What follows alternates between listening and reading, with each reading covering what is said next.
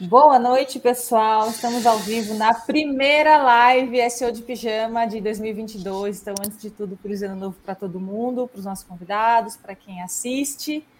É, esper esperamos né, que o ano de 2022 seja muito promissor aí para a nossa área. Como vocês podem ver, a Rosana e o Mário eles estão com a frase de todo começo de ano estampados na camiseta, né? Apesar que assim, não, eu não ouvi muito, eu não vi e não ouvi muito SEO 10 no começo desse ano. Não sei se o pessoal cansou, depois vocês podem até comentar. Mas enfim. Estão Acho aí que cansaram. Cansaram é. de tentar matar o SEO todo ano e viram que esse ano ele vai ficar vivo mesmo, não tem jeito. É isso aí. Então, hoje é uma live especial para fazer uma retrospectiva, a gente falar um pouquinho do ano que passou. E é isso. Solta a vinheta.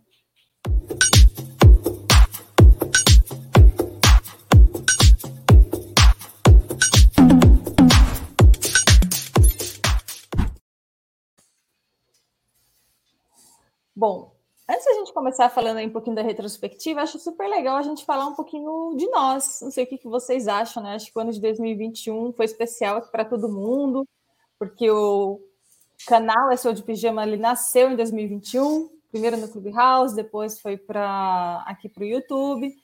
É, todo mundo aqui, com exceção do Daniel, é, teve novas funções aí, né? Novas oportunidades no ano de 2021. Então, queria ouvir um pouquinho aí de cada um de vocês, como que foi para vocês como profissional. Vamos na ordem, vamos lá, Rô.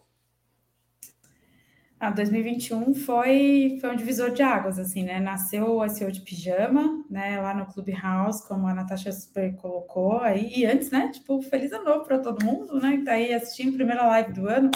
Já começa falando, esquece, né?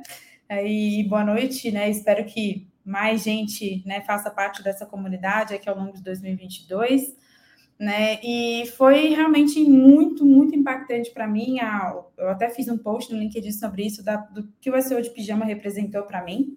Né? Então, a gente começou no Clubhouse com uma iniciativa super pequenininha, né? Vamos conversar ali, vamos debater, etc. Depois a gente tentou fazer Clubhouse e YouTube ao mesmo tempo. Meu cérebro quase fritou naquele dia, porque foi tipo, era um fone aqui, desligando no, no celular, né? Tipo, colocando a live para rodar, mas deu certo. E a gente engatilhou, né? E acabou trazendo aqui essa experiência somente para YouTube. Né? E hoje a gente já tem podcast também. Depois o Mário acho que vai contar um pouquinho do, do podcast, que é uma iniciativa super legal para você que não pode, né? Não, não assiste, não, não, não, gosta muito às vezes de vídeo, mas gosta do áudio, né? Quer estar tá aqui conosco, quer fazer parte da comunidade, então super interessante. Né? Então, para mim foi um presente foi muito importante para mim no ano de 2021, me ajudou muito em questões pessoais também, né? Em questões assim voltadas para minha própria vida profissional, mas muito do, da minha personalidade na vida pessoal, de questões minhas que eu tinha que trabalhar ali, muito de segurança. É, quem vê assim nem pensa, né? Fala assim, nossa, mas tem tanto tempo já, né? Tá aí, vou fazer 12 anos já. Mas Principalmente teve uma live que a gente falou aqui de síndrome do impostor, e para mulher isso também é muito forte, principalmente para mulher, né? Principalmente nesse mundo de SEO também, muitas vezes. Então, o SEO de pijama foi uma grata surpresa, né? Foi algo muito importante no meu ano de 2021. Foi também o ano que eu assumi uma nova cadeira, então eu assumi a cadeira ali de, de Head de SEO e ASO na CIA, né? Meu time cresceu, eu comecei eu keep, né? Como todo SEO, às vezes começa eu keep, Hoje eu tenho oito pessoas trabalhando comigo, e o SEO de pijama faz parte da minha jornada, faz parte também de, de tudo que mudou ali nesse meu ano, de quanto eu conquistei profissionalmente, das coisas que eu aprendi, também nos meus erros, né, como profissional, não só de SEO, mas também como profissional num todo, no geral, né, não só fazendo SEO no dia a dia.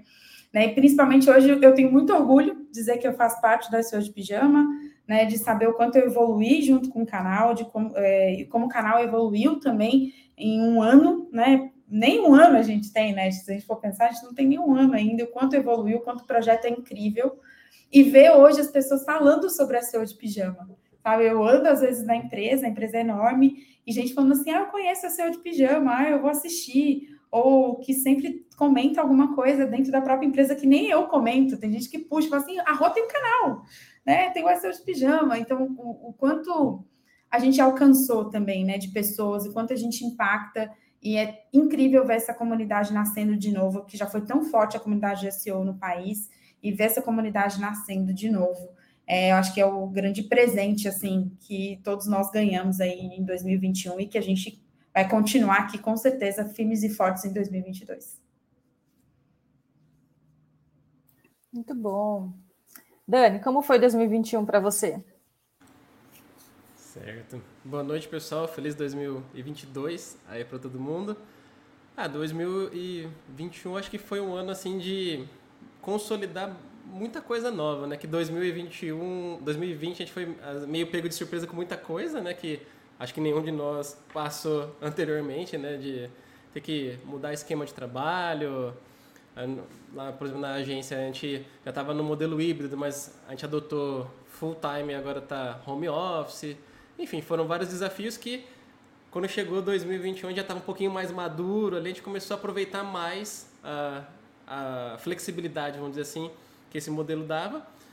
Então, profissionalmente ali, o, o time que eu coordeno lá na, na, agência aproveitou bastante, muito mais 2021 do que 2020, né? É, tudo isso que aconteceu.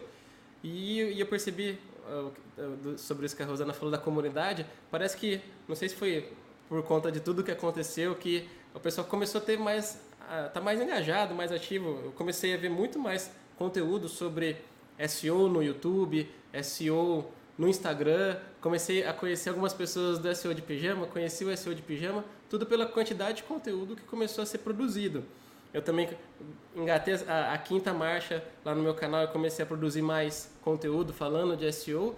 Eu acho que tudo isso foi, acho que pela nova condição que a gente vive hoje, a gente consegue dedicar um pouquinho mais de tempo para compartilhar conhecimento, né? Que para quem é mais antigo, lembra que a gente tinha, antes tinha os encontros presenciais, fazia as reuniões, tinha fóruns que eram super fortes, e isso com o passar do tempo foi meio que ficando de lado, ninguém foi mais alimentando, mas agora eu vejo que está com tudo, e eu estou aproveitando aí o ano para compartilhar conteúdo, consumir muito conteúdo, né? Porque a gente sabe que em SEO a gente sempre sabe só uma pontinha, tem mais sempre um universo de coisas que a gente pode estar tá aprendendo. Mas eu acho que o ano de 2021 foi muito bom. Equipe crescendo e os projetos indo bem, então foi um ótimo ano. O Daniel ganhou um prêmio, né, de profissional. Que eu ia falar, teve um prêmio também. Sim, eu concorri lá ao prêmio da Abrad, profissional digital. Aí consegui lá o bicampeonato, que eu tinha conseguido 2020 2021, consegui de novo. Competi com a Júlia também, que ela participa aqui também da sua de pijama. Foi, foi bem legal. E aí, por exemplo. Prêmio que Mário já ganhou também, só para dizer que, que esse SEO de pijama é muito premiado, entendeu? É, ó. Show. Sim, legal. em 2019, mas antes era só Digitalks, agora é a Brad Digitalks, né? Juntou Isso. os dois agora. Mas, mas assim, temos um SEO de pijama muito premiado aqui, indicado, inclusive, né? A Júlia também foi indicada. Bom, esse, esse negócio aqui tá ficando bom. Sim, com certeza. E foi, dali, e foi dali que eu peguei o contato da Júlia, comecei a conversar com ela, aí ela fez a ponte com aqui o SEO de pijama e tô aqui hoje. foi um ótimo ano. É, o meu ano foi, foi bem atípico, né? Acho que essa questão de home office, adaptação do home office. Ano passado a gente já ficou de home office, mas esse ano foi meio que uma consolidação mesmo do home office, ou seja, uma realidade para esse mercado de SEO ter a possibilidade de trabalhar de home office e a gente vai se adaptando cada dia mais. Teve troca de emprego, saí do Canaltech, fui para o UOL, tem, fazendo, completando cinco meses agora no UOL, quatro na verdade, dentro do UOL, pegando coordenação de um site gigante, coisa de milhões de páginas indexadas, milhões e milhões e milhões de visitas e cliques, um negócio de louco aquilo lá. É, tive mudança de cidade, estava em Petrópolis, aí agora vim para Juiz de Fora, aí agora estou em Minas, não estou mais em Petrópolis, não estou no Rio, volto para São Paulo, não volto para São Paulo, um negócio meio maluco, mas foi uma correria danada. A gente criou aí o SEO de pijama, igual a Rosana já falou, a própria Natasha já falou um pouquinho também. Lá em março, se eu não me engano, a gente começou, março ou fevereiro, a gente começou a ter as conversas no Clubhouse, decidiu fazer a migração para dentro do Clubhouse junto com o YouTube. A gente achou que não ia dar certo, no final conseguiu. E aí a gente acabou, né? O Clubhouse foi meio que morrendo ali, não teve mais nenhuma audiência, ninguém mais assistindo. A gente acabou migrando aí para dentro do YouTube. Dentro do SEO de pijama foi um ano bem legal. Altos e baixos, igual todo o projeto, igual qualquer coisa. Eu mesmo, durante uns momentos, estive fora ali do projeto, fiquei alguns meses fora, voltei agora mais para o final do ano. E espero que 2022 agora a gente consiga crescer muito o canal. A gente está aí com 1.500 inscritos. Acho que para um mercado nichado igual o nosso, a gente fazendo live, conseguindo juntar, trazer convidado, está sendo um resultado bem legal. E espero que esse ano a gente deslanche chegue aí no final do ano que vem com 100 mil inscritos. Final desse ano, né? Já mudou, né? já tá 2022 já. Plaquinha, vamos ganhar plaquinha do YouTube. então foi bem legal apesar de não ter tido toda aquela parte legal dos eventos presenciais, acho que a gente conseguir criar esse grupo, criar o SEO de pijama ajudou bastante.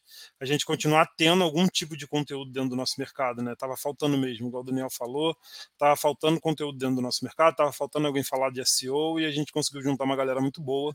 Alguns, infelizmente, já saíram, outros novos entraram, igual o Daniel, mas isso faz parte, eu acho que qualquer projeto a gente vai ter sempre alguém saindo, alguém entrando, as coisas remodulando, reorganizando, e a gente vai assim andando e crescendo sem parar e falando de SEO, que é o mais importante. Isso aí. E até aproveitando esse gancho do Mário, né? Mesmo que você que nos assiste não seja é, um membro fixo aqui do, do nosso grupo, é, aqui no canal, na capa, tem um link no nosso contato de formulário, vocês podem enviar sugestões de temas. E se você gostaria de participar como convidado, então não é um grupo fixo engessado, né? Quem acompanha o canal sabe que a gente já recebeu diversos convidados, então, se você gostaria de participar, pode entrar em contato conosco. E para mim, em 2021, eu comecei o ano com essa lojinha das camisetas que vocês estão vendo aí. é, sempre gostei de camiseta estampada, com frases de TI, etc. Senti falta de não ter pré-SEO e surgiu essa ideia.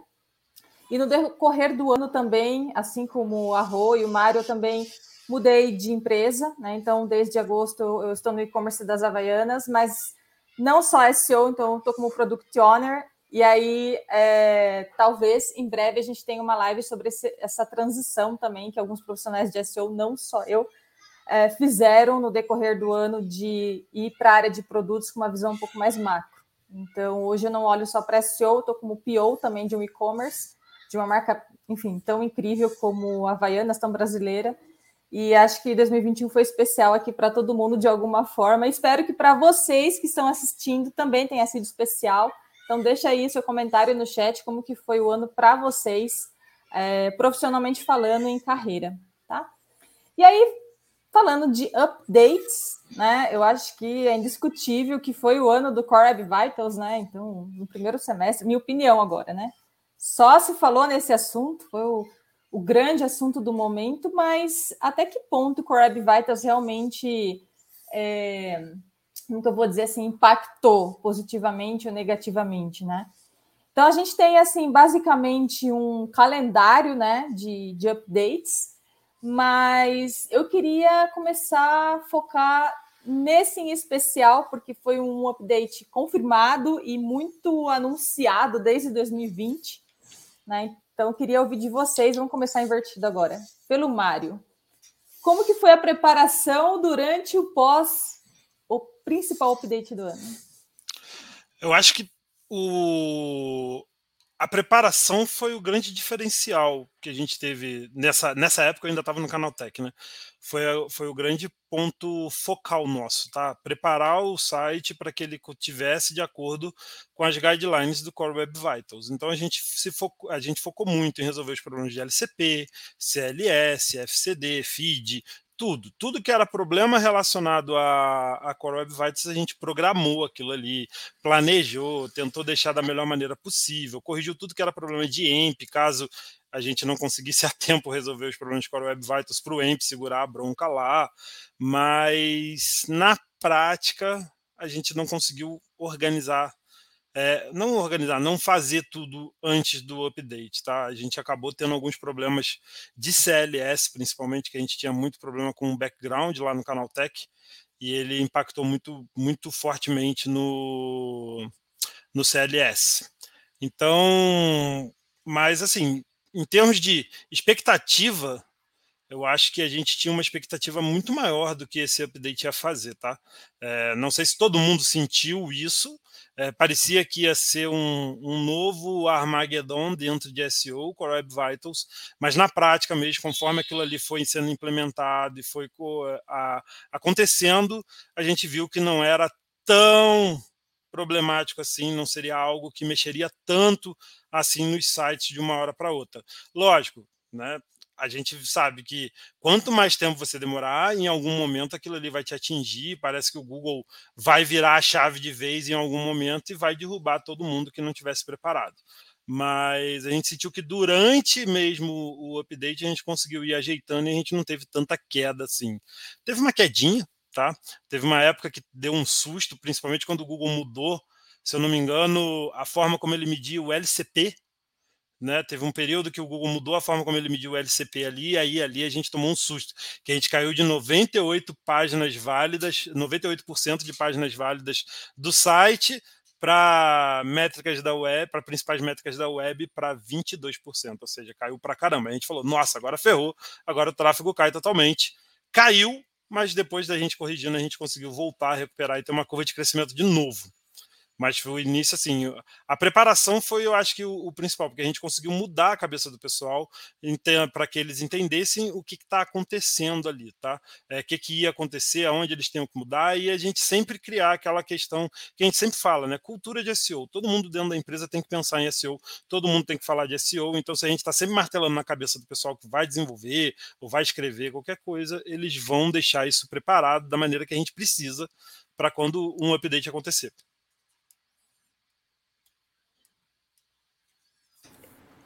Vai lá, Dani. Certo. É, lá na, nos projetos que a gente tem na, na agência, a gente não sentiu grandes impactos. Eu, eu realmente estava mais, muito mais preocupado do que o, o impacto que realmente aconteceu. É, desde que anunciaram uh, o Core Update lá, Page Experience, eu já comecei a ver com a equipe o que a gente poderia fazer e melhorando. A gente foi seguindo as diretrizes e durante, acho que a gente teve quase, não sei se quase um ano, mas a gente teve muito tempo para poder se adaptar, se ajustar às novas diretrizes. E ainda quando chegou no, acho que era para maio, depois postergou para junho, né? A gente ainda ganhou mais um mês ainda de, de respiro ali para poder é, finalizar as últimas coisas de desenvolvimento que estavam pendentes. Mas no geral, assim, não tive nenhum susto, nada assim que, nossa, uh, o, o Page Experience veio para complicar minha vida. Foi gente, pelo, graças ao tempo que a gente teve, esse anúncio todo, a gente conseguiu ir muito bem. E eu acho que assim, é uma coisa que vai se intensificando. É, acho que até, da mesma forma que teve lá o, o Mobile Ogedon, né, que teve acho que em 2015, que todo mundo, nossa, agora vai ser só mobile, não sei o quê. Foi uma coisa que foi gradual, né? Começou primeiro só para as buscas no celular, depois se expandiu e hoje, depois de, putz, já 6, 7 anos, a, a coisa tá assim, é já consolidada que mobile é uh, principal, né? Ali é o ponto focal do, do algoritmo. Mas demorou muito tempo. E eu acho que da mesma forma o Page Experience, ele deu o pontapé inicial e com certeza ele vai se intensificando. Mas se a gente estiver ali acompanhando uh, os movimentos que uh, o Google vai fazendo, com certeza a gente vai, vai tirar de letra esse aí. E até mesmo o próprio mobile, né, que é o Mobile First Index hoje, ele não é aquela coisa desesperadora também, porque na própria guideline, na própria forma como o Google interpreta lá o Mobile First Index, tem a questão ainda do Desktop First Index. Se ele não, não tiver uma versão mobile, o Google vai continuar lendo a versão desktop. Se o conteúdo for bom, ele vai acabar continuando indexando. Então, é, a, a gente precisa sempre entender e testar muito o que está acontecendo nesses updates, né? Para entender se de fato aquilo ali vai ser algo que vai deixar todo mundo de cabelo em pé ou se a gente consegue seguir a vida trabalhando aos pouquinhos. Rosana? Agora sei, Joe. Eu esperava mais. Mentira, Google, não escuta isso, pelo amor de Deus. Mas eu esperava mais, mas assim, o Mário pontou, mas é uma coisa que, assim, quando anunciaram, eu falei, caramba, é uma mudança, porque apesar de a gente já trabalhar com experiência, porque pensando assim, né, teve até uma live que a gente comentou, eu não lembro é, especificamente do momento, mas tem esse comentário sobre, né, Core Vitals, porque assim, a gente já tem que lidar com experiência, a gente já tem que pensar, SEO pensa em experiência, ele pensa eh, em fazer para o usuário. E meio que o Google só deu uma cara nova. Ele falou: não, eu tenho métricas agora, essas métricas são calculadas dessa dessa forma, agora você se vira, né? Para atingir aqui o meu patamar de excelência do que eu estou querendo aqui como resposta de, em relação à qualidade, você que lute. Né? Então, eu esperava mais em relação a tudo que eu já vi o Google, na verdade, colocando como update, como trazendo de novidade, né, para os SEOs ficarem de cabelo em pé ou não, e etc. Mas eu esperava mais rigidez, vamos dizer assim. Por um lado, foi ótimo, porque a gente não toma tanto susto, né? Porque nem todo mundo consegue se adaptar tão bem.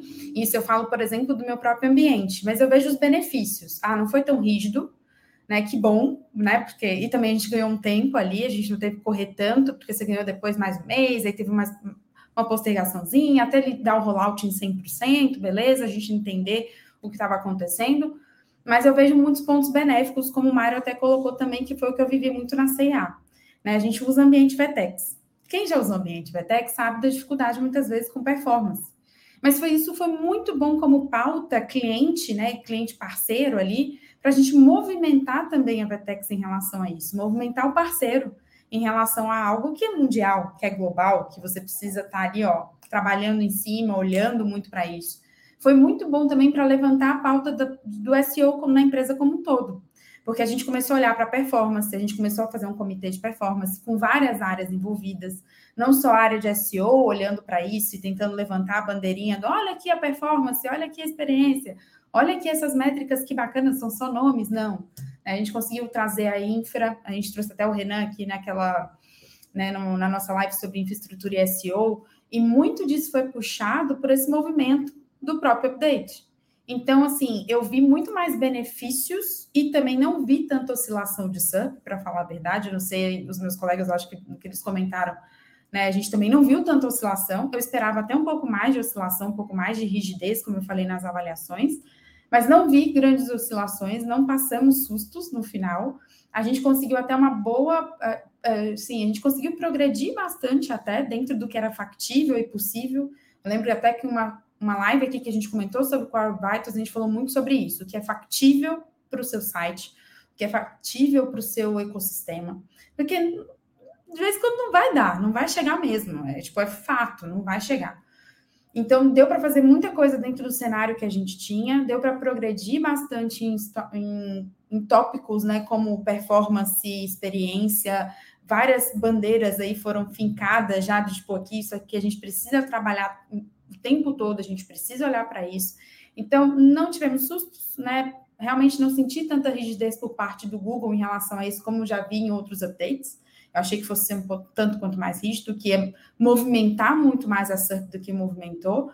E encarei como um grande benefício, na verdade. Soube tirar proveito aí como profissional nesse sentido de ver um, uma oportunidade para dar visibilidade a SEO e ao tema, que é um tema super importante, que não é um tema somente de SEO, que é um tema que tem que englobar várias áreas da empresa, né, para ser realmente assim algo que você consiga atingir no dia a dia, porque você vai trabalhar com infra, você vai trabalhar com seu parceiro, quando você tem ali uma plataforma, você vai trabalhar com outras áreas dentro da empresa, né, que os frontes como um todo, desde a escrita do código até outros tantos pontos que você acaba trabalhando. Então, para mim, o resumo de Core Vitals, assim, me abriu muitas portas em relação a minha visão de SEO e o que eu queria levar como SEO dentro da empresa. E eu acho que, assim, eles anunciaram meio que aí, né, mais ou menos, o spoiler de 2022, falando que incorporar mais métricas, né, ao Core Vitals. Aí vamos esperar quais métricas são essas, né, realmente a forma que eles também vão continuar calculando, porque eles mudaram a forma de calcular algumas métricas ao longo do tempo, né, então vamos esperar, né, para entender como que a gente vai atuar. E aí o ponto para mim que fica de interrogação nisso tudo é: será que agora, incorporando novas métricas, vai ficar mais rígido? Que aquilo só foi um ensaio, né? Tipo, é sempre o depende. Mas se aquilo só foi um ensaio para a gente entender Core Vitals, o Google começar ali criar um baseline, e se ao incorporar novas métricas, aí a coisa vem né, pesada, como já aconteceu em, em outros updates, que a gente viu movimentos muito grandes de SUP e etc. Mas Google é Google, a gente vai precisar esperar, né? E vamos ver o que vai acontecer aí. É, eu concordo com você. Eu acho que a gente criou uma expectativa gigante é, comparada realmente o que aconteceu. Mas eu tenho um pouco a sensação que talvez essa expectativa e tudo isso, nessa ansiedade, é, talvez foi o resultado pelo nível de complexidade técnica que o Core Vitals trouxe. Né? Então, assim, a gente teve updates passados que focava mais, por exemplo, em conteúdo ou outras coisas que não fossem tão dependentes de TI.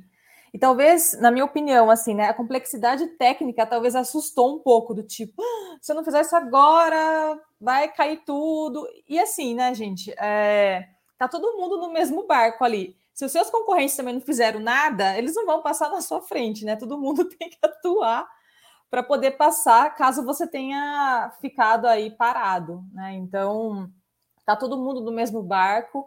E eu acho que o nível de complexidade assustou um pouco, gerou expectativa.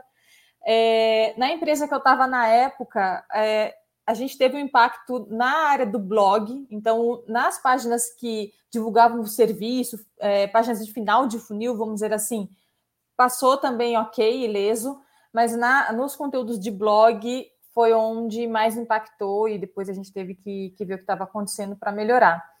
Mas a Rosana até comentou um ponto, né? E acho que o Mário também, de trazer a cultura para a empresa. Eu senti que o Corab Vitals permitiu a gente é, ficar ainda mais próximo de TI, né? Então, é, para aquele dev que às vezes não olha muito para SEO ou não está muito envolvido e trazer para ele, ó, tá vendo tudo isso daqui? Isso aqui tem impacto, isso aqui é trabalho seu, né? Então vamos aí ampliar o conhecimento, aprender é, porque isso aqui vai refletir em resultado. E às vezes que eu vejo, a área de TI ela não tem nem noção do quanto SEO impacta no, na receita da empresa, em faturamento. Né? Então, às vezes SEO está lá em top 3, né? Tá, ou está ali com tete a tete com mídia, né? com anúncio, e eles não têm nem noção de que se não aplicar é um, um canal extremamente expressivo que vai ser afetado de receita. Né? Então, acho que esse é um ponto que ajuda a gente aí a negociar é, na hora de conseguir as, as melhorias. Isso. Total. Vai lá, Mário. Só, só, só o último comentário, né? Hoje lá no UOL a gente tem praticamente toda semana reunião com o pessoal de desenvolvimento. A gente tem uma equipe de SEO, desenvolvimento de SEO dentro do UOL. E toda semana a gente tem assunto sobre CWV, ou seja, a gente já passou, já teve update, mas mesmo assim a gente continua olhando para garantir que é, problemas novos não aconteçam ali, ou, ou, alguma migração, alguma coisa nova que venha acontecer, é, acabe impactando negativamente no, de novo no Core Web Vitals. Isso é super importante. Né? É, o update aconteceu, todo mundo mexeu no site, mas continuar mensurando e olhando sempre é necessário para você garantir que aquilo ali está sempre indo certinho, que não vai ter nenhum tipo de problema. Do nada, alguém mexe no site e mata tudo. Ó, deixa eu uma pergunta para você aí, Mário. O que vale mais, experiência final dentro do site ou a métrica do Google? Depende. Não, tô brincando. Eu acho que a experiência final, acho que no, no, no, geral conta mais, tá? A experiência do usuário no final do site em relação a, ao que ele encontra, não, não a experiência do usuário pensando somente na usabilidade do site, mas a experiência do usuário em relação ao seu conteúdo, o conteúdo que você entrega, a performance do seu site, tudo isso eu acho que no final vai contar mais do que simplesmente as métricas do Google. E a gente vê isso em qualquer métrica. Por exemplo, você pode pegar é, alguns exemplos de cabeça agora não vou lembrar, mas você pode, você pode ver que vai ter site com Core Web Vitals bem pior do que outros ranqueando na frente. Por quê? Ah, porque talvez o conteúdo dele seja muito bom em relação ao outro. Então, métrica está ali, a gente precisa sempre olhar, a gente precisa correr atrás das métricas. É, é, importante a gente deixar nosso site sempre alinhado com as guidelines do Google, porque a gente não sabe também em que momento ele pode virar uma chave de peso lá dentro, ele nunca fala para ninguém, do nada aquilo ali pode virar um, algo super relevante, e aí você, aí, aí as métricas serem mais importantes do que a experiência final. Mas hoje eu acho que a experiência final de uso do site no geral, em termos do que a pessoa encontra, conteúdo, velocidade, usabilidade, tudo conta mais do que simplesmente as métricas. Muito bem.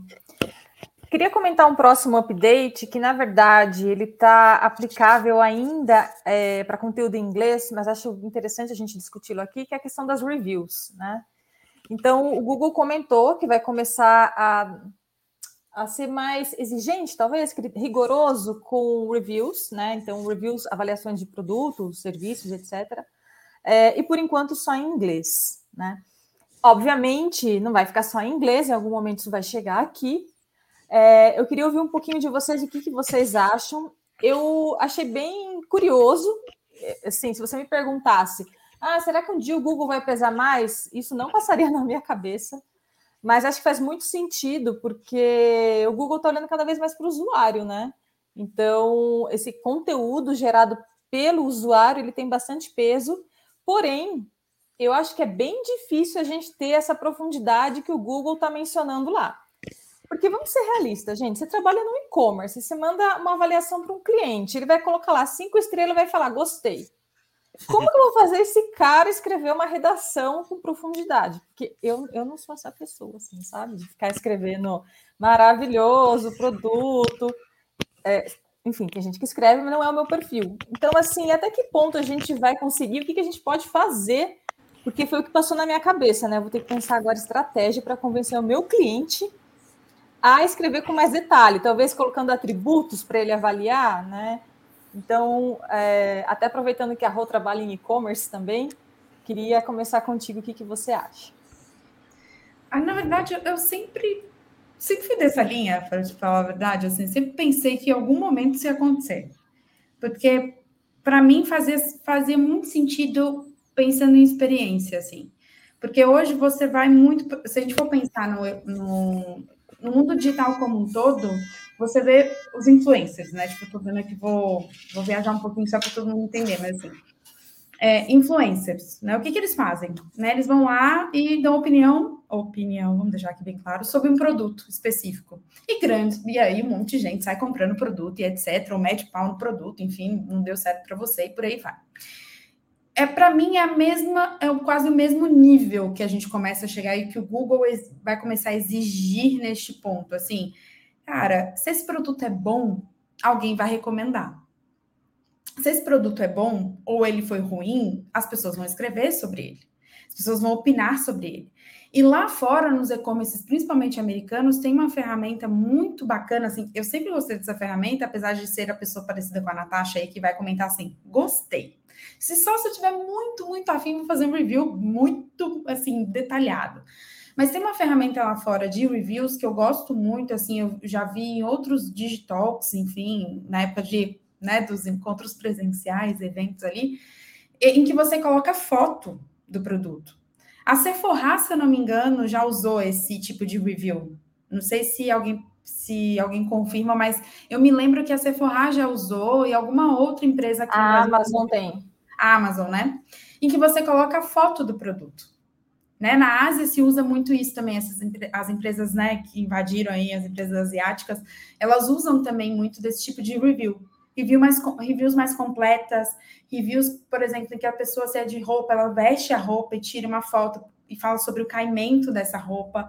E a gente está vendo um avanço muito grande em relação a essas ferramentas complementares. Ferramentas, por exemplo, é, vou citar uma aqui que eu tenho estudado bastante sobre, que é o Fit Finder é, a Zara usa, se eu não me engano, né? Que você coloca, por exemplo, as suas medidas corporais e ela te diz, basicamente, te indica qual é o, o tamanho do produto. Então já começa desde essa experiência. Que quando você vai avaliar, você vai perguntar e você vai gerar critérios de avaliação, por exemplo, baseado nesse tipo de pergunta feita anteriormente. Se aquilo que eu te indiquei, por exemplo, foi o indicado correto, né? Se eu te indiquei o tamanho X lá que estava escrito que é ou G, ah, fez sentido. Então, desde o início da compra até o pós-compra, né, nesse pós-venda, eu já consigo acompanhar esses critérios. Então, acho que vai ser uma mescla muito forte aí. Eu acho que para o e-commerce brasileiro, em suma, ainda tem muito para avançar, né? Porque a gente hoje não trabalha tanto nessa base de critérios, né? Como você vai, é, na verdade, instigar o, usuário a depois escrever algo sobre o produto, o, como você vai criar essa rede, né? Então, assim, o e-commerce como um todo brasileiro, acho que tem que avançar muito nesse pós-venda, em que o cliente vira ali um influencer, né, em relação àquele produto, em relação à tua marca. Mas acho que vai ser muito de um misto, principalmente para o e-commerce brasileiro, de usar muito dessas ferramentas complementares, em que você tem essas ferramentas com reviews mais eficientes, mais vamos dizer, robustas, né, em que você coloca foto, em que você descreve muito mais o produto e é muito mais real, que a gente sabe que tem e-commerce que compra, não compra, mas simula aí algumas reviews, né, que é só para botar no dado estruturado e etc. Então, assim, vai ser algo muito mais real, muito próximo da realidade, dizer se o usuário é real e fez essa compra, ele está dando opinião, e também dessas outras ferramentas de critérios mesmo e de onboard, né, de experiência do usuário em relação a produtos diversos, né, não só para roupa, né, não só para perfume, maquiagem, mas tantos outros produtos e serviços que a gente acaba comercializando. Então, eu sempre esperei algo nessa linha, e acho que a gente tem muito para avançar como e-commerce né, no, no, Brasil, chegando aqui o Google passando do, né, do mercado em, ali em língua inglesa para o mercado né, em língua portuguesa, mas dá para avançar, né, dá para juntar, né, criar essa junção e novamente SEO ali vai ter que se juntar com outras áreas, como a SEO não trabalha sozinho, para poder fazer esse, esse apanhado e arranjar e realmente é, o que trabalhar nessas reviews, entendeu? A gente vai fazer curso de SEO para pós-vendas agora para coletar review. Sim, mas vamos ganhar é... a, a parada. Sim. Eu, a, a, Rosana tocou num ponto ali que eu acho que a, a importância que parece que o Google vai dar para essa questão dos reviews vai bater de frente com uma prática que é sempre complicada no nosso mercado, né? Sempre que alguém pode tentar ganhar benefício de alguma forma mais fácil, eles vão tentar. E essa questão de comprar reviews, escrever review falso, isso vai rolar muito se esse peso for muito alto. É, a gente sabe que lá no, no Google Meu Negócio a questão das avaliações elas têm um peso legal para que o negócio apareça. E a gente e eu já me deparei com vários grupos no WhatsApp focados em dar reviews no Google Maps para as pessoas. Do tipo, ah, você tem um negócio, cada manda o link do seu negócio aqui que a gente vai fazer, vai falar bem do seu negócio lá no Google Meu Negócio. E isso vai acontecer para dentro dos e-commerce, para tudo que for relacionado a review. É, então, eu acho que o Google está fazendo. Só um minutinho, gente, vou abrir minha janela aqui que está calor. é, o Google está fazendo esse teste primeiro na língua inglesa. Ele provavelmente deve mensurar tudo que vai acontecer por lá, entender até esse, esse submercado que pode acontecer aí de comprar reviews ou reviews falsos para entender o que, que aquilo ali pode impactar ou não é, para depois eu acho que fazer global. Eu acho que dá muita importância para isso. Tem, tem todo o lado positivo da coisa, eu acho que review é super importante. É, todo mundo que compra online sempre quer saber a opinião das pessoas, mas a gente vê que se isso for um fator decisivo para SEO, aquilo ali pode acabar sendo não tão real, e eu acho que isso é uma preocupação que eu tenho um pouco. É, e eu acho que tinha muita gente abusando também do, do, do snippet de review.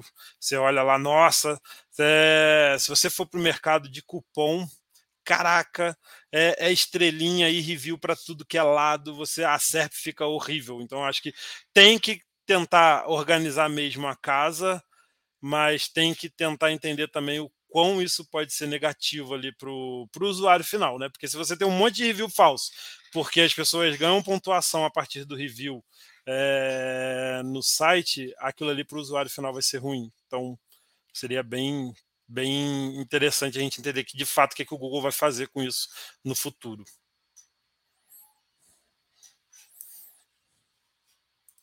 E é isso. Sim, é o, que eu fico pensando assim né, nessa questão é, de quanto peso isso vai ter, né? É, a gente já viu várias outras uh, outras coisas no passado que, vamos dizer, quando o algoritmo não era tão inteligente, o pessoal forçava a barra, né? Desde backlinks, quando a coisa era só quantitativa e não muito qualitativa, até spam de palavra-chave, etc. E depois a, a, as coisas foram se equalizando. Eu, eu, assim, na minha visão hoje, sempre quando o Google está lançando um update que é só para, no caso, língua inglesa aqui, né? Vamos dizer, nativa, vamos chamar assim. Ele está fazendo todos os testes para ver até onde a coisa vai, porque com certeza vão, vão ir até o limite para entender o quanto que realmente os reviews geram de peso para você melhorar o posicionamento de uma página. E depois que ele aprender todos os macetes que os SEOs, vamos dizer assim, aplicaram ali para tentar burlar, né, de alguma forma o posicionamento, aí ele aplica isso para o restante, mas assim, na minha expectativa que eu tenho hoje, eu não colocaria isso como sendo um fator mega forte agora, por causa dessa falta de entendimento ainda de tudo. Eu até estava lendo algumas algumas matérias Search Engine Journal, etc., que até mesmo quando não é o review na página do produto, mas é um site que faz reviews, a forma como o review é feito também dá diferença. Se o review é, é de um profissional que faz reviews de, sei lá, de micro-ondas, se ele já faz uma pegada um pouco mais comercial e a forma como ele escreve dá a entender que aquilo é pago, né? Tipo, é, que é só incentivar a venda daquele produto não necessariamente é, tá com uma linguagem natural escrita, ele perdeu posição nos estudos ali, ele perde posição e dá espaço para um que é realmente natural, orgânico e uh, o profissional realmente quis é, trazer um review de qualidade. E aí aquilo, não é o fato de ter um link ou não para um produto, mas sim a forma como que você descreve, elogia e fala do produto, o Google já consegue perceber um pouco, né, o que, que é original, né, real e o que é forçado. Tomara.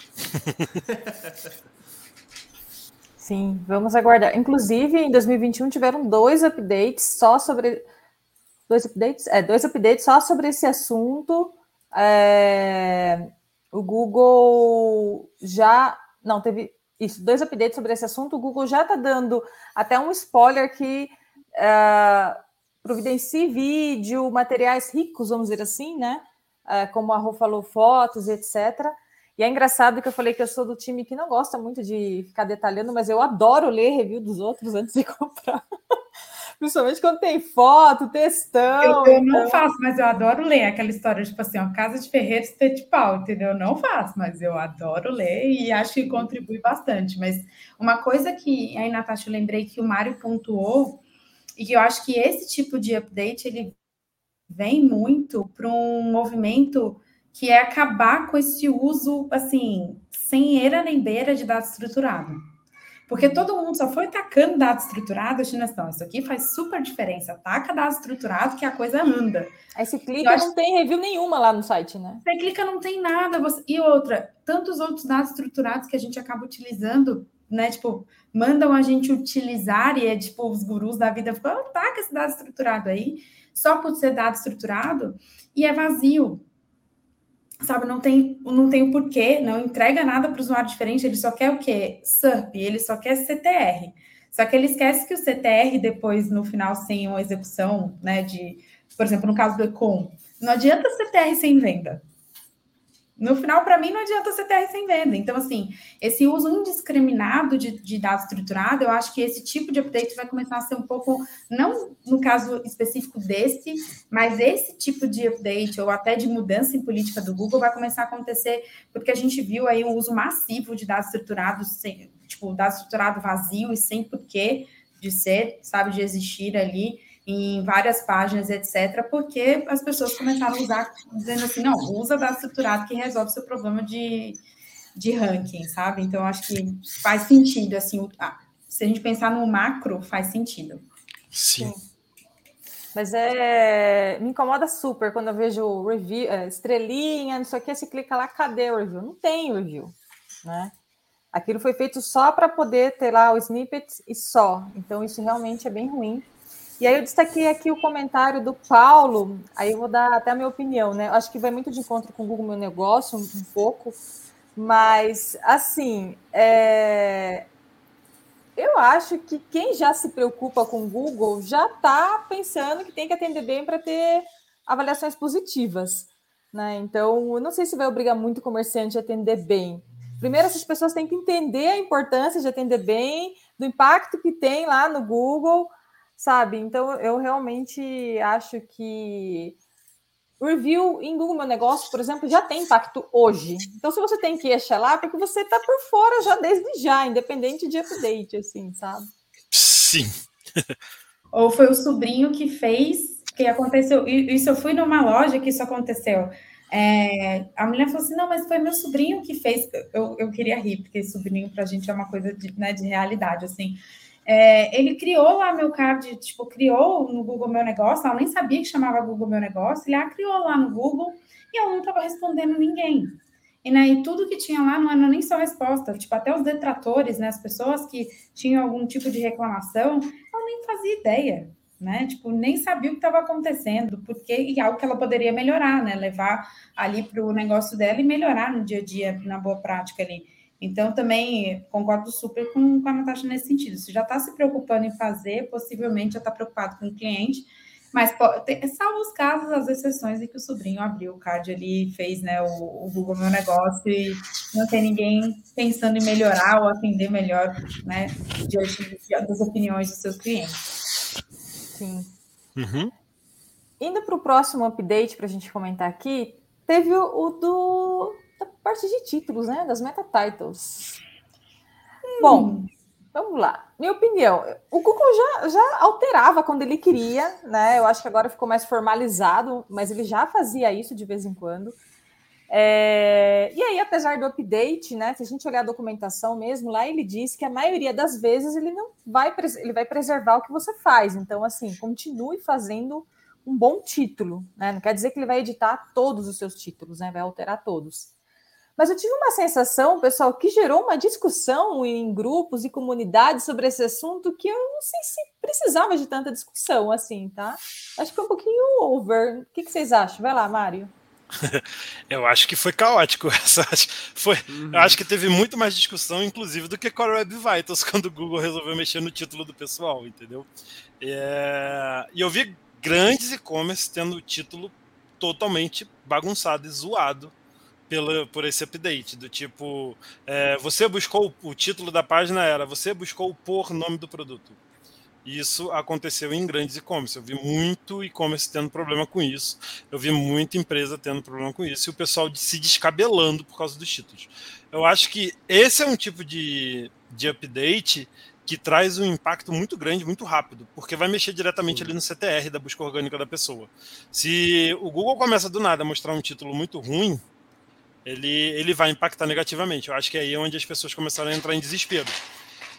Ali, ó. Esse daí, ó, o Rei está comentando ali, ó. Esse update de Titus foi pior que Core Web Vitals. Com certeza. e, e as pessoas entraram em desespero, porque viram que estavam escrevendo os títulos e o Google mudando por questões, é, por, por outros objetos dentro da página. É, e tentavam mudar e pediu para reindexar e o Google demorou muito para começar a voltar algum título. E tem caso que eu vejo que até hoje o título está bagunçado lá na SERP, ou não viram ou resolveram deixar para lá porque o Google não mudava. Eu acho que esse update foi mais pesado do que o Core Web Vitals. Uma coisa pequena, simples de resolver, né? Porque você editar um title ali deveria ser muito simples em qualquer site. Conheço, tem um amigo aí da área que trabalha num site grande pra caramba que não consegue editar um title sem precisar pedir para TI. Não vou citar nome, ele sabe quem é. E, e não deveria ser assim, né? A gente poderia pelo menos conseguir editar um título. E esse foi, foi um impacto muito grande. Eu acho que por isso que teve muito bafafá nas redes sociais, porque, na, tanto em rede social quanto em grupo de WhatsApp, Telegram, tudo, porque mudou e bateu forte mesmo no pessoal. Mas aí eu tenho dois pontos, eu ia. Desculpa, Dani, vai, vai, Dani, depois eu comento. Não pode ir. só, só a questão assim, né, que. É, a gente já via algumas reescritas, etc. Mas parece que agora foi uma tentativa mais assim de. Parece que o Google querer encontrar uma versão melhor ainda do que eventualmente a gente decidiu colocar ali no nosso title, né? Mas pelo visto saiu meio que pela culatra, né? Não, a, a, entre nós, profissionais de SEO, a gente não gostou é tanto assim. Mas eu imagino que é uma coisa que eles vão investir cada vez mais, porque eu penso assim, deve. A gente está olhando né, do, das páginas que são super otimizadas, que a gente tem certeza absoluta que aquele é o melhor title, porque a gente já fez teste AB, acompanhou o CTR, etc. Mas deve ter muito conteúdo que é muito bom, é, páginas excelentes, que deve ter um, um, um title ruim. E, eles, e o Google conseguindo melhorar o title para uma página que tem é, um conteúdo excelente, e ele conseguir trazer informações que são mais relevantes através do próprio algoritmo, pode fazer com que cada vez menos, vamos dizer, o, o SEO precise ficar tão fissurado em certos detalhes, né? porque o algoritmo por si vai encontrar o que é melhor para o usuário. E aí tem até a questão, que às vezes pode ser que o title que eu coloquei, ele é bom para a palavra-chave que eu pensei em otimizar, mas pode ser que tem outros titles para outras buscas que vão ser muito melhores do que aquele primeiro que eu imaginei e o Google vai fornecer a minha página para mais resultados, às vezes, ou variações da, da busca, que vai fazer chamar mais atenção. Enfim, são especulações, obviamente, né? Mas são coisas que eu imagino que o Google está cada vez menos querendo ficar refém de todo mundo na internet seguir as diretrizes e fazer tudo bonitinho. Ele quer aprender a corrigir os deslizes e entregar o melhor conteúdo por ele mesmo, né? Mais ou menos essa é a linha que eu imagino que o Google tá, tá seguindo. Faz sentido, mas eu falei, eu ia trazer dois, tipo assim, a, a, as duas faces da moeda da história, porque assim, tem esse ponto do, do title realmente ter uma ligação muito forte com o CTR, né? O rebuliço todo voltado para isso, um trabalho e etc. Mas assim como o Core Vitals, eu comentei lá atrás no Core Vitals, tem uma ligação muito forte em relação a title, né, pensando nesse update, daqueles SEOs que só são SEOs de title que inclusive fazem com que a gente, como SEOs, muitas vezes a gente tem que aqui explicar que SEO não é só title description, e que, que description, inclusive, não é fator de ranqueamento, mas está tudo certo, né? Então, eu, eu, vi muito desse movimento, né? O Reis comentou ali sobre né, o Core Vitals ter feito com que as pessoas programassem de verdade, programassem de forma muito mais otimizada e da forma correta, e eu vejo isso muito para title também. Porque tem, se você for olhar alguns códigos hoje em dia, e tá, tem marcação básica de HTML, né? E você vai. Hoje eu tenho, meu time faz parte da TI, mas, por exemplo, quando meu time não fazia parte da TI e que eu tinha que ir lá bater na portinha do desenvolvedor, ele não queria marcar um, um title. Ele não queria marcar uma meta description. Então, muito disso também se movimenta para esse ponto, mas eu também via um movimento é, aí de rebuliço muito forte de comunidade de SEO, porque a gente viu nascer nos últimos anos muitos SEOs também são voltados só para title description e do básico do básico de SEO. E que muitas vezes deixam a nossa carreira ali, né, tipo, sofrendo com esses pontos, porque acham que SEO é algo tão simples, simplório, na verdade, tão pequenininho, né, e que o mundo gira em torno só do title, da description, da URL, etc. Né? Então, eu vejo as duas faces da moeda nesse, é, em relação a esse update. Assim, mexe muito com algo é, realmente que a gente vive no dia a dia e que CTR é super importante, principalmente quando a gente está fazendo alguns tipos de otimizações e etc. Né? E quando mexe, dependendo do nicho que você está atuando, dependendo do, dependendo do site, cara, faz um estrago gigantesco. Né? Faz um estrago considerável. Então, vale, valeu, vamos dizer assim, o rebuliço, né? Tipo, e etc. Mas eu também senti que o rebuliço foi um pouco a, além do que deveria ali, exatamente por esse sentimento desses SEOs que baseiam um trabalho somente nisso. Que não tem um trabalho sólido pensando em SEO no amplo, né, no macro. Pensam só nesse ponto e aí começa a perder posicionamento, começa, né, que já vende por posicionamento, aí uma coisa leva a outra, um efeito cascata. Então, acho que tem essas duas faces e acho que foi um pouco além também porque o mercado começou a dar uma balançada em relação ao trabalho do SEO como um todo, nesse sentido, né? Que não vai se pautar só aqui, você tem que estar preparado no todo, na experiência como um todo, para que algo, quando se que vai sempre acontecer, a gente tem updates diversos, é quando algo desse tipo de acontecer, você se garante em outros pontos ali, que são, inclusive, vários ali que o, que o Google olha e observa no dia a dia. É, isso que eu vou falar agora é importante, né? Às vezes a gente descabela aí com um fator, mas ele é um de outros, né?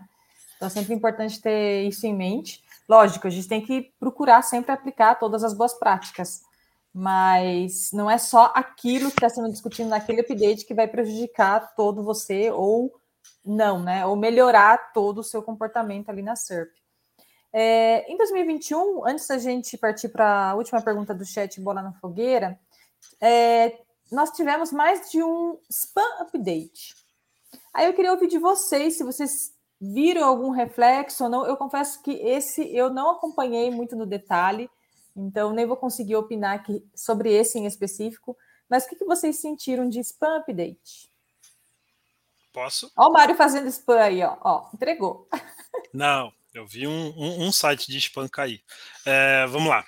É, eu tinha, tinha não, tem um cliente do ramo de telecomunicações de, de segmento de TV por assinatura. E esse segmento a gente vê que tem muito link building ali, forçado, black hat, compra de link e tudo.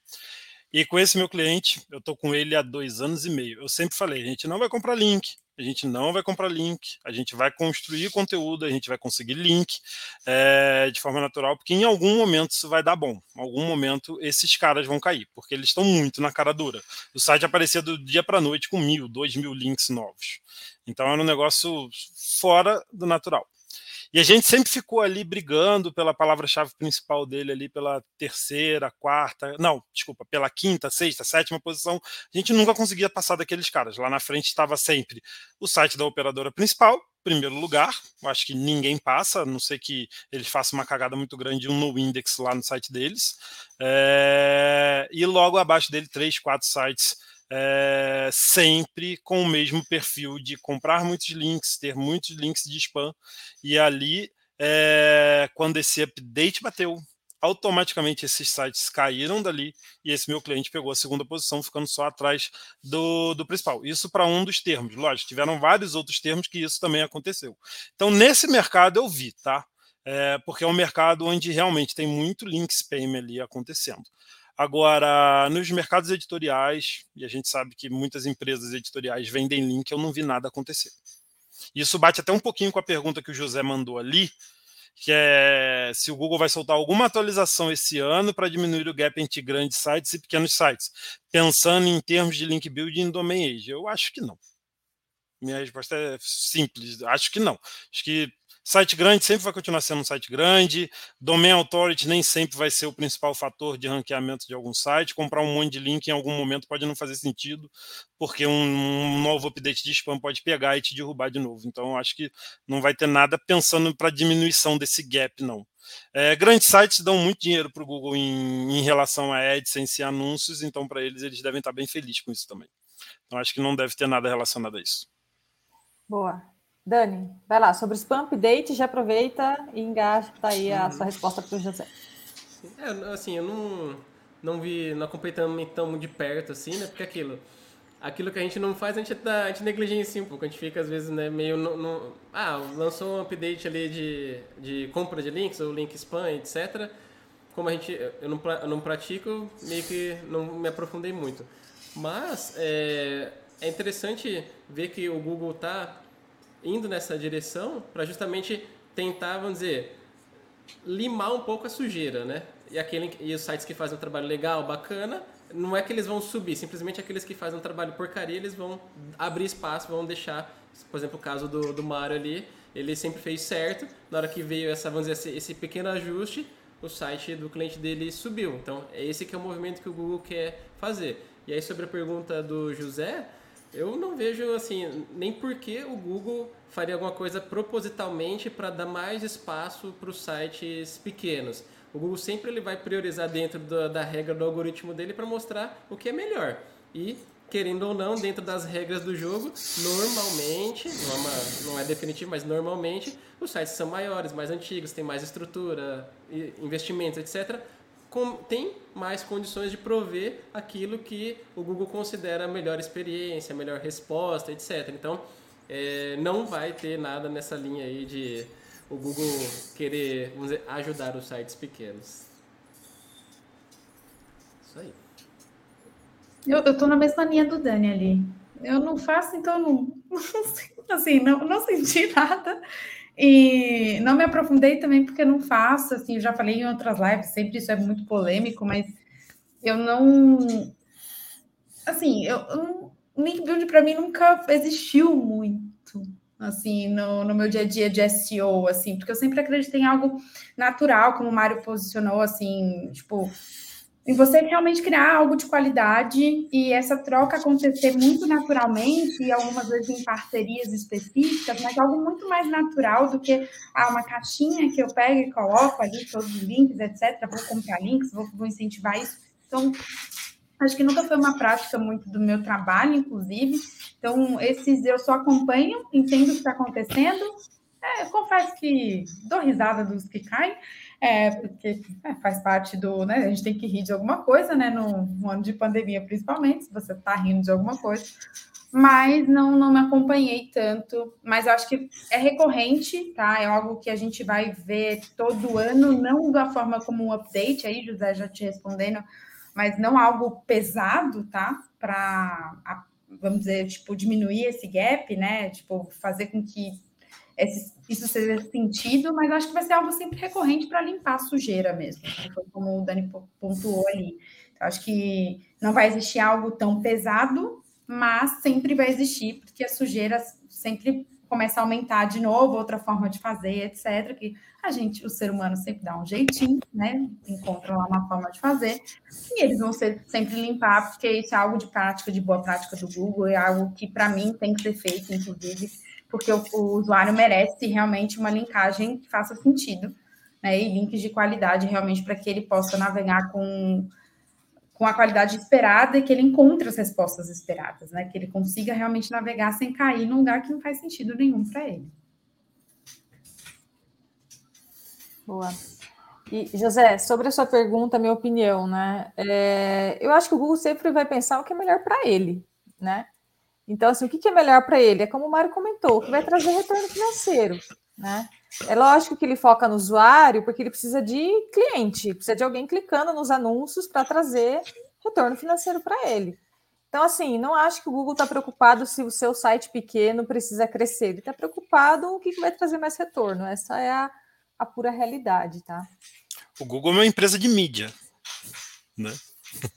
Ele quer grana tem o melhor buscador, tem a maior audiência, mas o principal negócio dele é mídia, né? É isso aí. Bom, é, estamos chegando no final da nossa live, então agora é hora de bola na fogueira. Vinheta.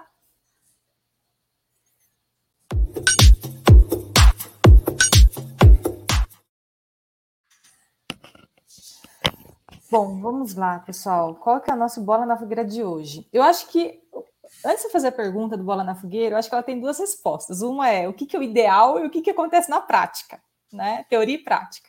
Então, minha pergunta é, e eu vou começar aqui ordem alfabética pelo Daniel.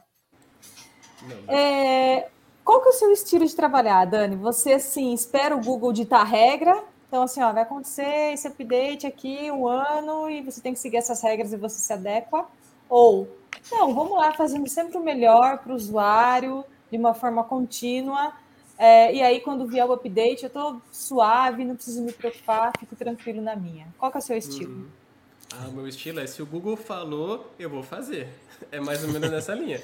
Se ele falou, ah, vou olhar a velocidade do site, eu já estou revirando todas as ferramentas que vão me ajudar a avaliar a velocidade do site para tentar fazer o melhor possível. Claro que é aquilo, uma coisa que tudo que uh, eu aplico nos projetos é assim, é com moderação. Se eu vejo que é uma coisa que é super radical, que eu não tenho certeza de se precisa de tudo isso, eu melhoro até um ponto ali. É aquele negócio, o que é viável, o que é possível. Eu não fico louco porque tem uma métrica que está a 0,2% abaixo do que o Google recomendou. Eu vou até onde que é viável ali possível e aguardo. E aí quando vem o update, a gente vê o quanto que o nosso esforço rendeu frutos. E normalmente o, o fruto que vem é você não caiu nem subiu, você continua onde você estava na maioria dos casos. Essa que é a realidade. Então, para quem está ouvindo a gente aí, não espere simplesmente o update chegar. Se o Google foi bonzinho dessa vez e te deu uma orientação, uma, uma diretriz, segue ela, coloca em prática dentro do possível e depois você vê se o seu possível era o suficiente ou se você vai ter que refazer o seu site por inteiro de novo. Agora o Mário tá levantando a mão, ele já quer. Ó. Não, só tô mexendo. Não, mas pode ir, sua vez aí. Não, eu acho que é bem o que o. Nossa, ficou todo mundo mudo. Ah, tá, é que o Daniel mutou. Beleza. Ficou um silêncio aqui do nada. É, eu acho que é bem o que o Daniel falou mesmo. Eu acho que a gente precisa entender o que, que vai acontecer com aquele update, agir para melhorar o que der, tá? É... E a partir do momento que esse update estiver rolando, medir e continuar fazendo melhorias para que aquilo ali em algum momento vire algo positivo, tá? A gente tem a, a, a gente citou aqui na live hoje dois casos de updates, um super anunciado que era o Core Web Vitals, e que aparentemente não teve tanto impacto assim negativo para todo mundo, nem positivo, foi algo que gradativamente foi mudando. E a gente teve um update que parecia uma coisa super pequena, que era o update de títulos do Google, que impactou monstruosamente um monte de site.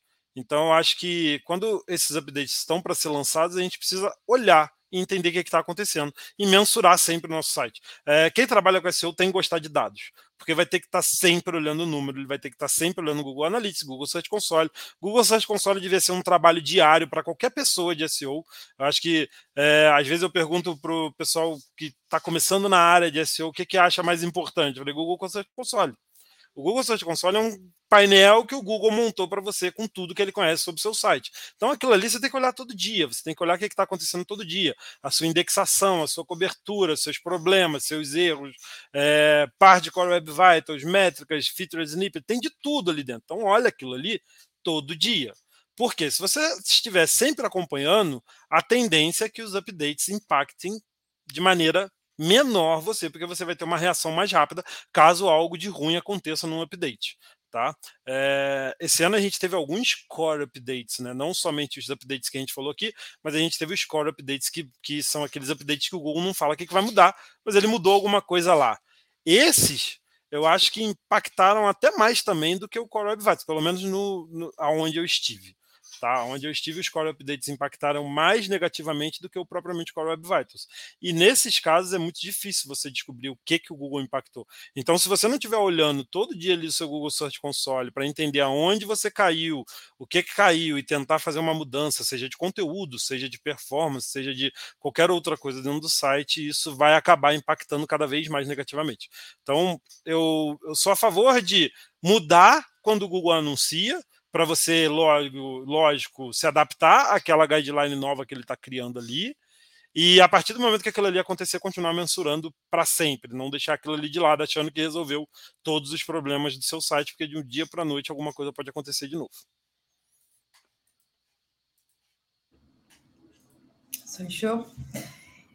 Eu sou a pessoa que carrega uma frase do, do Pedro Dias, foi um tweet dele, de muitos anos atrás, assim, do Pare de correr atrás dos algoritmos e olhe para os seus usuários em suma.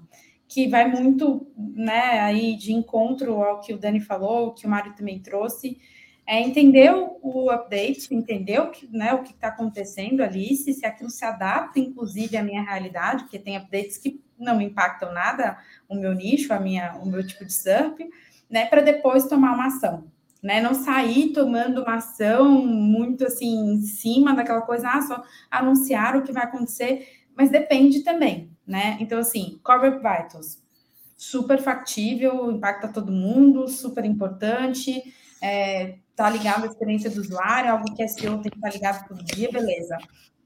Outros updates, eu acho que sair correndo para mudar tudo e etc., é muito prematuro, assim, muitas vezes, é muito no impulso. Porque o Mário colocou algo super importante, analisar esses dados, olhar para o seu próprio Search Console, para você entender o que está acontecendo, exatamente para saber se eu estou numa sazonalidade, se eu estou no movimento de update, por exemplo, esses core updates, que o Google não fala o que está mudando ali dentro, mas ele está soltando, inclusive ele adorou, né? Porque ele soltou um na Black Friday. Obrigada, Google, soltou um em novembro. O e-commerce agradece a oscilação de SERP assim, ó, tipo, gigantesca e que não dá para saber exatamente o que é, mas quando você olha para o dado todo dia, você entende mais ou menos onde ele está te impactando. E aí você vai tentar né, ir jogando o jogo de acordo com o que está acontecendo. Mas é a partir desse momento que você entende os dados, é que você entende que, que não é uma sazonalidade, o que é quando realmente foi um update que te impactou e como ele te impactou.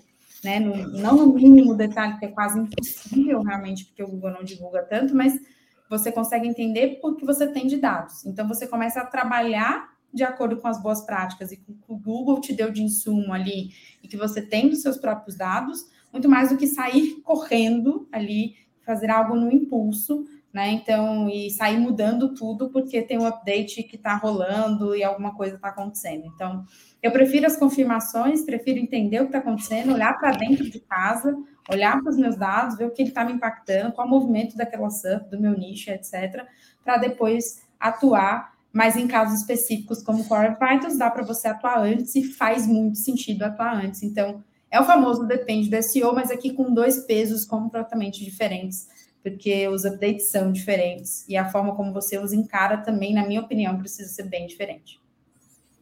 É, eu ia complementar justamente isso, é o famoso depende, né? O Core Vitals foi muito específico, né? Então você tem aqui essas métricas. É, tenho certeza que algumas delas ali, profissionais de SEO nem sabiam que existiam, né? Então, assim, muito específicas. É, então você tem que realmente ler uma documentação se adequar. Agora tem outros casos, igual a gente falou do spam update aqui, né?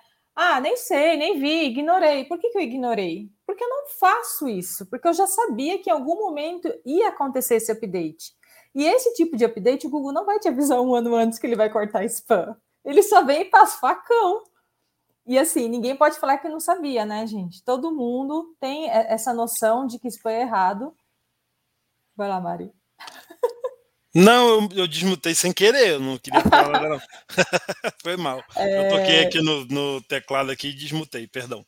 Que é o caso que a Rosana falou, né? Se você faz spam, de repente vem um update, você cai, você sai correndo lá, ou que o Mário comentou, cortando todos os links que são ruins, etc. Se você não faz, você nem esquenta a cabeça. Ah, spam update, já tá bom. Você nem vai ler a fundo o que, que vai acontecer. Então, acho que é um, um pouco disso, né? E antes da gente encerrar, eu vou destacar, destacar aqui o comentário do Rafael Reis. Dica essencial, olha para SERP, né? Tráfego caiu, vai lá e tenta entender o que mudou. Monitorar concorrentes também ajuda a entender. É, às vezes você está ranqueando ali para uma palavra e a intenção do usuário não é exatamente encontrar o seu resultado, mas ele está esperando ver outro tipo de resultado, né? Então, outro formato. Antes você ranqueava, aqui é o meu comentário, né? Se os demais quiserem complementar, mas antes, de repente, o Google valorizava mais texto, agora ele percebe que o usuário gosta mais de vídeo para aquela tipo de aquele tipo de busca. Você não tem um vídeo, então é o que o Rafael Reis falou. Volta para a SERP e vê o que, que aconteceu lá. Às vezes tem outros formatos tomando mais espaço que você perdeu a chance e, e é isso. Ou seja, não é só olhar se o tráfego caiu quando tem update, né? É igual o Mário comentou, é todo dia, na verdade. Alguém quer complementar o comentário do Reis? Eu não queria complementar o comentário em si, mas eu queria dizer algo que eu sempre falo para todo mundo. O melhor SEO não é aquele que sabe todos os updates de core salteado, as datas e o que aconteceu. O melhor SEO é aquele que consegue trazer né, dados sobre um, algo que está acontecendo, consegue trazer várias soluções diferentes, olhar para o problema e conseguir solucioná-lo de várias formas, entender seu próprio ambiente. Porque eu vejo muito disso também, de muito de preconceito, às vezes, de, coisas desse nível, sabe? Ah, nossa, mas você não sabia nem desse update? Foi o que eu pontuei que eu e o Dani, por exemplo, cara, eu sei que ele existiu, eu tá lá, o link spam, beleza, mas não é algo que modifica o meu dia a dia, não muda para o meu dia a dia. Assim, a gente leu, né? Tipo, entendeu mais ou menos o que era, a gente tem um conhecimento, ok, mas né, a gente não se aprofundou, a gente não gastou horas naquilo, a gente não se debruçou sobre aquilo. E se não tivesse, por exemplo, marcado dentro de uma retrospectiva, provavelmente eu nem lembraria dele. Porque ele não trouxe nada para o meu dia a dia específico, bateu ali para mim na minha porta em relação até pessoas que trabalhavam mais próximas ao meu círculo. Então, é só esse ponto assim que para mim grita mais às vezes sobre update, porque tem gente que exige isso, inclusive de SEO, eu já vi isso acontecer, de que ele sabe os anos e todos os updates de core salteado. E, eu né? não sei. Me pergunta já quando, quando já foi o Hummingbird lá, não sei. Já não tive sei. isso perguntado em entrevista.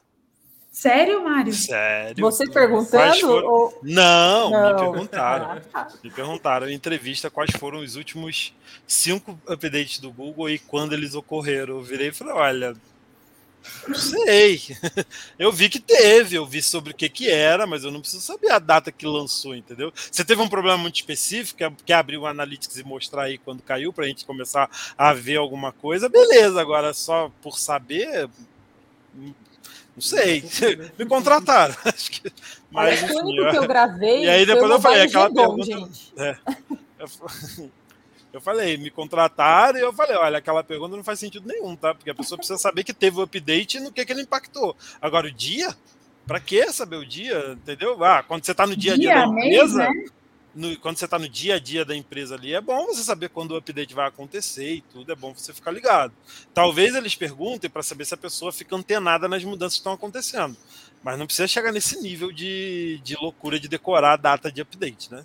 Senão... Eu gostava quando os nomes tinham a ver com animais, assim, confesso. Era mais legal. Sim, era mais legal. Era mais legal. É, né? Acabava com animais, gente. Tem todo, tem todo animal no mundo, porque mudaram os nomes. Agora os nomes não tem graça, entendeu? vamos, vamos criar o, o, os nomes de animais baseados nos updates aqui no Brasil agora. Tipo, ah, teve o spam update, vai ser o Google alguma coisa, a gente lança no Brasil. vai ter o tamanho da bandeira. É, isso aí. O arara azul. Eu, eu Cachorro, favor, o caramelo, o, o, o vira-lata caramelo, tem que ter. E sobre o que o Reis falou ali sobre a questão dos concorrentes, ah, claro, fundamental. Monitorar concorrente sempre é importante, porque se o seu concorrente está te passando por algum motivo, alguma coisa ele fez. Então vai lá e vê o que, esse cara está fazendo, vê o que, a SERP está acontecendo ali para você tentar, no mínimo, copiar, mas o ideal é que você faça melhor do que o que o outro está fazendo, né? É isso aí. Então tá já. Obrigada, pessoal, é, pela presença, tanto os participantes aqui da Seu de Pijama, quanto vocês que estão assistindo a nossa primeira live do ano. Daqui duas semanas tem mais, então se você ainda não estiver inscrito, se inscreva no canal, ativa o sininho, acompanha, deixe seu comentário. Tem o um link do formulário aqui no canal para você enviar sua sugestão de tema. É, também, se você quiser participar como convidado, também tem é, nesse formulário como você colocar o seu nome, o seu contato. E é isso. Obrigada, gente. Boa noite. Valeu, obrigado, pessoal. Tchau. 2022 está só começando. Tem muita live para vir. Assistam. E podcast é. também, sigam no Spotify. Podcast, podcast, tá lá no Mário, no a deixa do podcast, bora, Mário. Qual... É, gente, ano passado a gente, no finalzinho do ano, a gente lançou o podcast do SEO de Pijama. Então, ainda não está saindo com a mesma frequência que as lives, mas eu prometo que eu, esse ano vai sair conforme sair as lives. A live sai num dia, o podcast vai sair no outro. Então, quem não está conseguindo escutar aqui ao vivo ou assistir ao vivo, vai poder escutar esse conteúdo no dia seguinte. Tá bom? Muito Prometo bom. que todo, toda live que acontecer no dia seguinte vai sair o podcast. Às vezes a correria é muito grande. Boa. Para quem não sabe, a gente que faz tudo, tá? A gente não tem ninguém que edita vídeo pra gente, ninguém nada. É todo mundo que tá lá como voluntário lá dentro do projeto do SEO de Pijama é que dá um jeito de fazer a vinheta, criar roteiro, chamar convidado, convidar todo mundo. O podcast a gente tem que baixar o vídeo e exportar o áudio e criar lá dentro da ferramenta. Então, de vez em quando, quando atrasa, é porque ficou um pouco corrido fazer tudo junto. Mas a gente Mas vai dar certo. Muito carinho, como vocês estão vendo. A gente faz muito carinho, muito amor.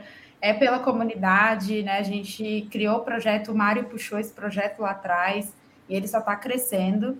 E é feito assim, realmente às vezes a gente tem os contratempos, né? Todo mundo tem família, trabalho, tem outros pontos aí que vão surgindo, né? A vida é, é assim mesmo, mas a gente tenta sempre fazer o nosso melhor aqui. Então, como a Natasha pontuou, né? Deem sugestões, né? Ah, quer uma live diferente, quer um, né? Chame um convidado, enfim. Aí a gente está aberto a sugestões e a gente precisa ouvir também de vocês, porque é feito para vocês, é feito para a comunidade, não é feito para a gente em específico, né? A gente faz parte disso, né? Não é feito de cima para baixo, é, a gente faz parte dessa comunidade, é a comunidade que a gente quer né, formar aqui, trazer mais para próximo, principalmente aí, enquanto os eventos presenciais não acontece. E quem sabe o evento presencial, né? Não muito longe do SEO de pijama.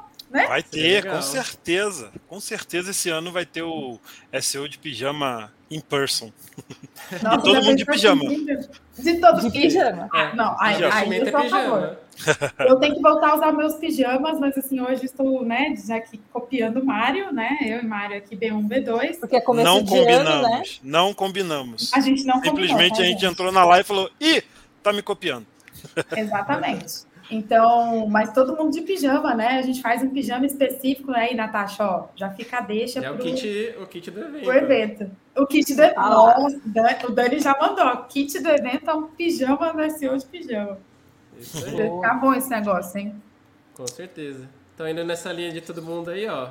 Quem está assistindo gosta do, do SEO de pijama, a forma que vocês têm de ajudar a gente é deixando o like e se inscrevendo. Beleza, pessoal? Exatamente. Show Fechou. de bola. Obrigada, gente. Até a próxima live ali, daqui duas ó, semanas, hein? Ó, o, Rafa, o Rafael já mandou o nome do evento ali, ó. Pijama Beer. Anota aí, gente. Todo mundo aqui gosta de cerveja, tá tudo certo, né? Quem não bebe cerveja, a gente providencia suco, água, refrigerante, tá tudo certo. Exatamente. Tchau, tchau, gente. Boa noite. Tchau, tchau. Boa Até noite. daqui a 15 dias.